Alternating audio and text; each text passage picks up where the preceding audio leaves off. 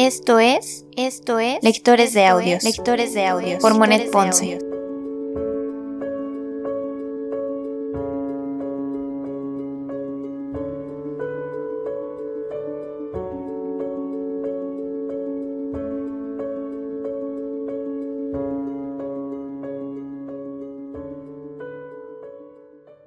Lectores de Audios Podcast únicamente narra las historias dentro de este libro. En ningún momento hacemos alusión a ser los creadores originales de las obras que en él se encuentran. Lectores de Audios presenta El extraño caso del Dr. Jekyll y Mr. Hyde. Y Mr. Hyde.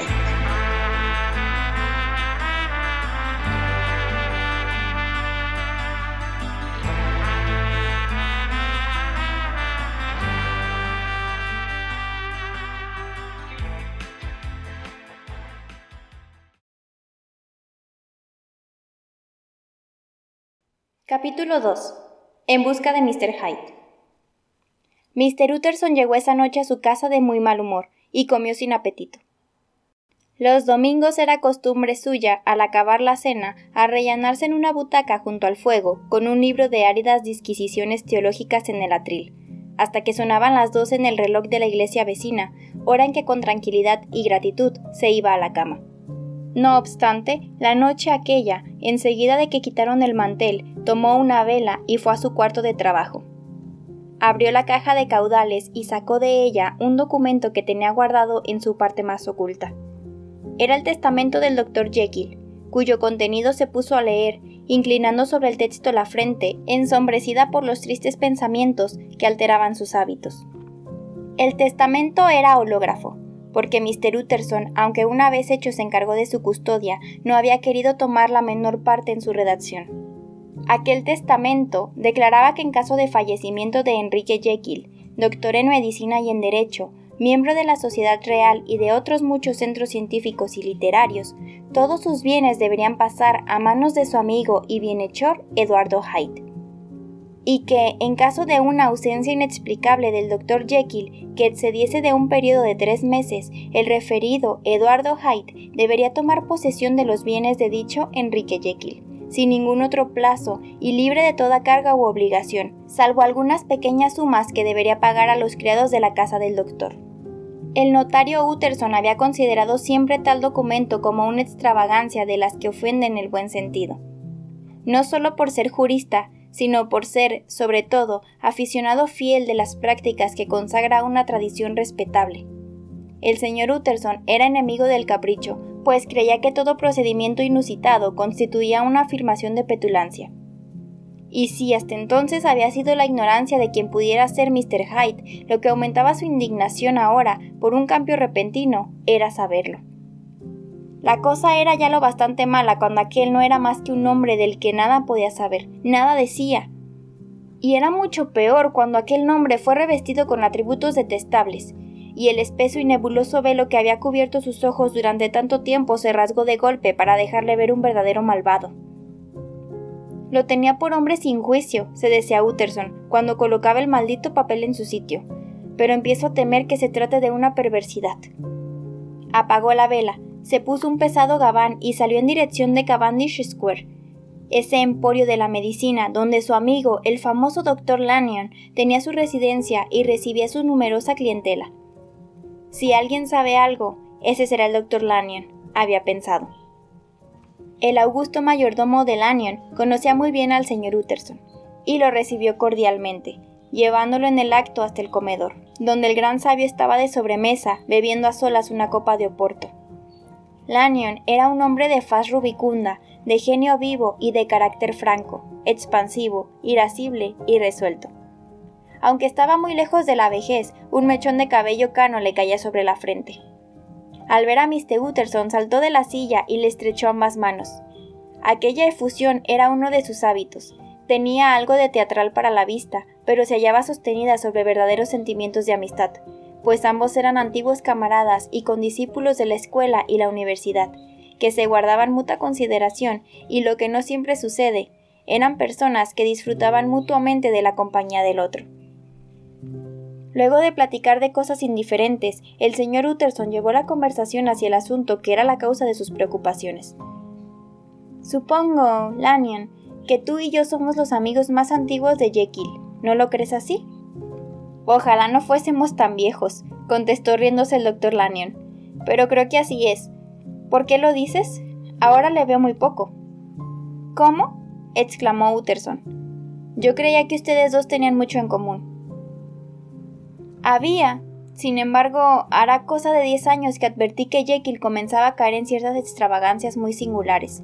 Empezó a divagar, a desaprovechar su mente, y aunque por supuesto sigo interesándome por él en aras de los viejos tiempos, como se dice, le veo y le he visto endiabladamente poco. Esos disparates a científicos, añadió el doctor, poniéndose súbitamente rojo de irritación, hubieran separado a Damon y Pitías. Ese pequeño estallido de cólera llevó un poco de tranquilidad y algo de alivio al ánimo de Utterson. Habrán diferido únicamente de opinión en alguna cuestión científica, pensó para sí, y no siendo hombre capaz de tener pasiones científicas, salvo en el caso del procedimiento y diligencias de su oficio, añadió, hablando consigo mismo, no será grave. Dejó algunos segundos de respiro para que se repusiera su amigo y le lanzó la pregunta objeto de su visita. ¿Conoces a un tal Hyde, protegido de Jekyll? ¿Hyde? repitió Lanyon. No, jamás he escuchado ese nombre, jamás en mi vida. Esa fue toda la información que el abogado se llevó consigo a la gran cama oscura en la que se removió de un lado a otro, hasta que las primeras horas de la mañana se convirtieron en altas horas. La noche no fue un descanso para él, y la sombra nocturna era menos densa que la sombra de su espíritu, asediado por las dudas. Dieron las seis en el reloj de la iglesia que tan a mano estaba de la casa de Mr. Utterson, y aún seguía aquel buceando en el problema. Hasta entonces solo le había considerado desde el punto de vista intelectual, pero en aquel momento estaba dominado por los saltos de su imaginación. Y aunque acostado y volviéndose de un lado para otro, en medio de la sombría oscuridad del cuarto, conservada por espesas colgaduras, la historia del señor Enfield se iba desenvolviendo delante de él y todos los detalles se le presentaban como cuadros luminosos de un panorama. Primero percibía el gran campo de luces de una ciudad nocturna. Luego, la imagen de un hombre caminando con ligereza. Después, la de una niña que venía corriendo de casa del médico, y posteriormente se encontraban, y aquel monstruo humano atropellaba a la niña y le pasaba por encima sin hacer caso de sus gritos. O bien, se representaba la alcoba de la suntuosa casa de su amigo. Jekyll dormiría como duerme quien está libre de preocupaciones. Se abre la puerta, una mano aparta familiarmente las cortinas del lecho y el doctor despierta. Ve a su lado la figura de alguien para quien la casa entera no tiene secretos ni cerrojos. Aún en tal momento será necesario dejar las sábanas, ponerse en pie y hacer lo que indique el importuno visitante. El notario no podía dejar de ver ese duende vagabundo que se introducía cautelosamente por las casas oscuras y silenciosas, que vagaba como una sombra fantástica por laberintos de ciudades dormidas, que se precipitaba como caballo desbocado y que en cada esquina derribaba a una pequeña criatura y la dejaba tendida por tierra, gritando desesperadamente. En las alucinaciones del notario, la figura errante no tenía rostro que la identificara. Si el jurista lograba dormir un instante, en sus sueños aparecía el personaje de la puerta baja, pero tampoco entonces le podía ver el rostro, pues o no lo tenía o sus rasgos fisonómicos se alteraban y confundían cada vez que él se proponía examinarlo. Así fue como surgió y creció en la mente del abogado una curiosidad desmesurada, singularmente intensa y casi desordenada de contemplar las facciones del auténtico Mr. Hyde. Para justificar su curiosidad, se decía a sí mismo que no bien conociera Hyde el misterio quedaría aclarado, o quizá desvanecido, como ocurre muchas veces cuando analizamos un aparente enigma. Tal vez pudiera él ver una razón que explicase la extraña preferencia o cautiverio, llámesele como se quiera, de su amigo y hasta las insólitas cláusulas del testamento. Sea lo que fuere, no cabe duda de que el rostro valdría la pena de ser visto. Ese rostro de un hombre cuyas entrañas no tenían compasión ni piedad alguna, ese rostro que solo con presentarse había logrado inspirar en el ánimo del impasible Enfield un sentimiento de odio profundo. A partir de aquel momento, Mr. Utterson comenzó a rondar por los alrededores de la puerta en la calle de las tiendas. Lo mismo por la mañana, antes de la hora de oficina, que al mediodía. es decir, en los momentos de tareas más urgentes y de tiempos más escasos. Y por la noche, bajo una luna que velaban las nieblas de la ciudad, el abogado ocupaba su puesto de vigilancia. Allí veía nacer a menudo la aurora. Allí cayeron sobre sus hombros algunos chubascos. Allí la gente le daba codazos en horas de actividad y de tráfico. Allí soportaba los rayos del sol que le abrazaba. Si él es el Señor que se esconde, había pensado, yo seré el que lo busca. Y finalmente su paciencia fue recompensada. En una noche fría y serena, el pavimento de las calles parecía el de un salón de baile, por la limpieza. La llama de los faroles que no agitaba el viento marcaba con fijeza las zonas de luz y sombra de las aceras. A las diez, cuando se cerraban los comercios, se quedaba la calle muy solitaria y silenciosa, a pesar del sordo fragor de Londres, que llegaba de todas partes. Del otro lado de la calle se percibían los movimientos, las idas y venidas en el interior de las casas, distinguiéndose los pasos de los transeúntes mucho antes de verlos. El señor Utterson acababa de instalarse en su observatorio cuando escuchó que alguien iba acercándose con andar ligero y ritmo singularísimo. En el curso de sus rondas nocturnas se había acostumbrado, desde hacía tiempo, al curioso efecto con que de pronto se recortan en forma inequívoca las pisadas de una sola persona que está todavía a mucha distancia del vasto murmullo y la algarabía de la ciudad. Sin embargo, nunca hasta entonces su curiosidad se despertó a tal grado. Una previsión supersticiosa lo llevó a la entrada del patio. Los pasos se aproximaban velozmente y su rumor creció súbitamente cuando doblaron la esquina. El abogado, mirando desde su escondite, no tardó en ver con qué clase de hombre tenía que tratar. Era un hombrecillo, sencillamente vestido y de aspecto que, ya desde lejos, impresionó desfavorablemente a Utterson. Aquel hombre se dirigió directo a la puerta, cruzando la calzada para ganar tiempo, y, mientras se acercaba, sacó una llave de su bolsillo, como quien se aproxima a su casa. Utterson salió de la sombra y tocándole en el hombro preguntó ¿Es usted Mr. Hyde? Hyde retrocedió rápidamente y su respiración pareció cambiarse en un silbido. Sin embargo, el temor fue solo momentáneo, y aunque sin mirar al abogado a la cara, contestó con cierto descaro. Ese es mi nombre. ¿Qué desea usted? Veo que va usted a entrar, repuso el abogado.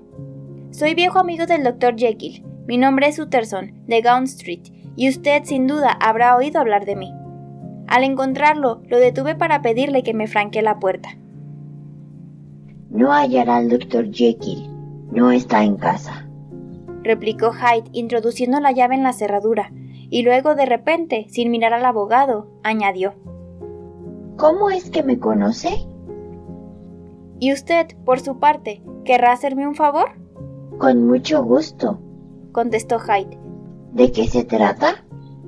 ¿Quiere dejarme ver su rostro? Preguntó el abogado. Mr. Hyde pareció dudar, y después de una súbita reflexión se le encaró con un aire de desafío, y ambos se miraron con firmeza durante unos segundos. Ahora ya lo podré reconocer, dijo Mr. Utterson. Puede ser de utilidad. Sí, repuso Hyde. Conviene que nos hayamos visto. A propósito, quiero que sepa usted mi dirección e indicó al abogado un número y el nombre de una calle en Soho.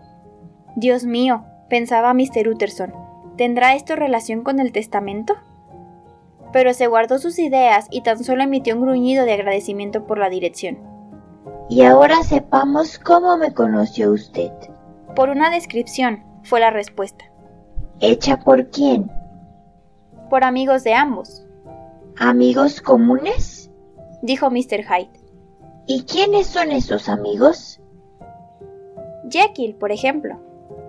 Él jamás ha hablado de esto con usted, exclamó Hyde, rojo de cólera. No creía que usted fuera capaz de mentir. Vamos, dijo Mr. Utterson. Ese no es un lenguaje correcto. Hyde lanzó una estrenduosa carcajada y con una rapidez extraordinaria levantó el pestillo de la puerta y desapareció dentro de la casa. Utterson se quedó inmóvil en el puesto que ocupaba. Era la perfecta imagen de la ansiedad. Cuando comenzó a caminar lo hizo lentamente, deteniéndose cada dos o tres pasos y con la cabeza inclinada sobre el pecho. El problema que debatía mientras caminaba era de los que raramente se resuelven. El señor Hyde era pálido y de pequeña estatura. Producía la impresión de lo deforme sin que fuera posible designar esa deformidad con una palabra exacta. Sonreía con una sonrisa desagradable. Se descubría en él una mezcla inconciliable de timidez y audacia. Hablaba con una voz opaca, baja y entrecortada. Todas esas cosas iban en su contra, pero todas ellas juntas no bastaban para explicar la nunca sentida aversión, el odio y el espanto con que Mr. Utterson lo recordaba. Debe ser otra cosa, decía el perplejo caballero. Hay algo más, si pudiese darle a eso un nombre adecuado. Dios me lo perdone, pero este individuo no posee rasgos humanos. Tiene algo de troglodítico. ¿Se habrá repetido en este infeliz el caso del doctor Fell? ¿O será la mera emanación de un alma horrible que resuma a través del barro que la contiene y lo transfigura? Esto último es lo más probable. Pobre Jekyll, si alguna vez he visto la rúbrica de Satanás en un rostro humano, es en el de tu nuevo amigo. Precisamente al doblar la esquina de la calle había un grupo de antiguas y grandes casas que antaño fueron opulentas y que habían caído en decadencia, convirtiéndose más tarde en viviendas y cuartos para toda clase de fortunas y condiciones.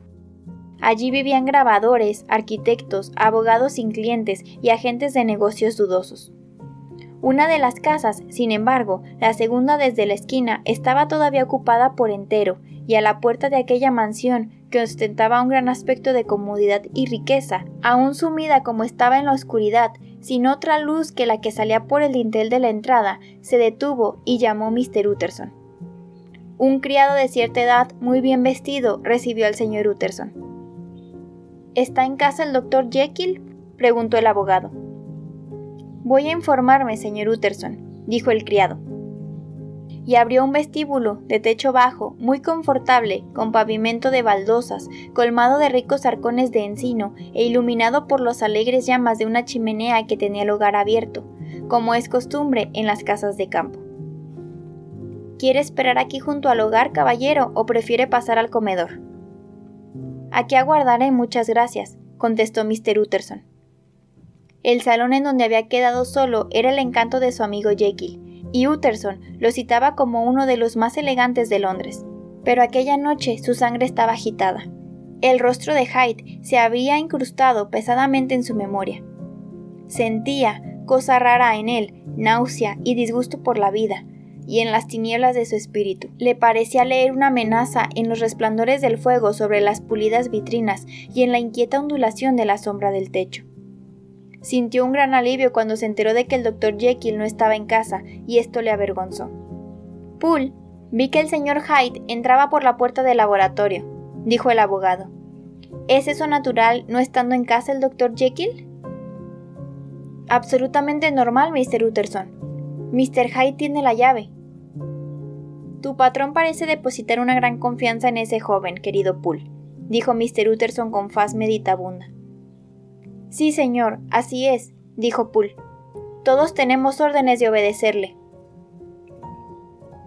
Mm, no creo haber encontrado aquí jamás a Mr. Hyde, dijo Utterson. No lo creo, señor. No come nunca en casa, contestó el mayordomo. Viene muy poco a esta parte del edificio. Entra y sale siempre por la puerta del laboratorio. Buenas noches, Poole. Buenas noches, Mr. Utterson. Y el abogado volvió a casa con el corazón oprimido. Pobre Harry Jekyll, pensaba. Mis pensamientos me hacen temer que te encuentres en aguas profundas. Viviste una juventud atormentada. Cierto es que ya hace mucho tiempo de eso, pero en la ley de Dios no existe el capítulo de las prescripciones. Su justicia nos impone el pago de nuestras deudas, aunque sea tarde, y debe ser algo así. El espectro de algún antiguo pecado, el cáncer roedor de alguna vergüenza oculta cuyo castigo viene cuando años después la memoria ha olvidado la falta y el amor propio la ha perdonado. Y el abogado, atemorizado por la idea, dio vueltas durante un rato a su propio pasado, hurgando en todos los rincones de la memoria por si acaso alguna vieja infamia saltaba de alguna caja de sorpresa y se encendía pero el pasado de Utterson era completamente puro. Pocos hombres existen que puedan leer las cuentas de sus actos buenos y malos con menos aprensión que él. Y, sin embargo, se sentía como profundamente humillado a causa de las numerosas locuras que creía haber cometido. al mismo tiempo que gozaba con el recuerdo de las que había sabido evitar. Y luego, volviendo a su tema principal, concibió una chispa de esperanza. Este caballero Hyde, pensó, si se lo estudiase, tiene que tener secretos de su propia cosecha, secretos oscuros, a juzgar por su aspecto, secretos que si se comparan con los peores del pobre Jekyll, estos resultan como la luz del sol. Las cosas no pueden seguir así. Me da escalofrío pensar en ese engendro deslizándose como un ladrón hasta la cama de Harry. Pobre Enrique, qué despertar será el suyo. Y lo más peligroso de todo esto es que si el tal Hyde sospecha la existencia del testamento, quizá tenga prisa por heredar. Sí, debo meterme donde no me llaman. Si al menos Jekyll me lo permitiera, añadió. Si tan solo Jekyll me lo permitiera. Y una vez más vio, ante la mirada de su mente con toda claridad y transparencia, las extrañas cláusulas del testamento.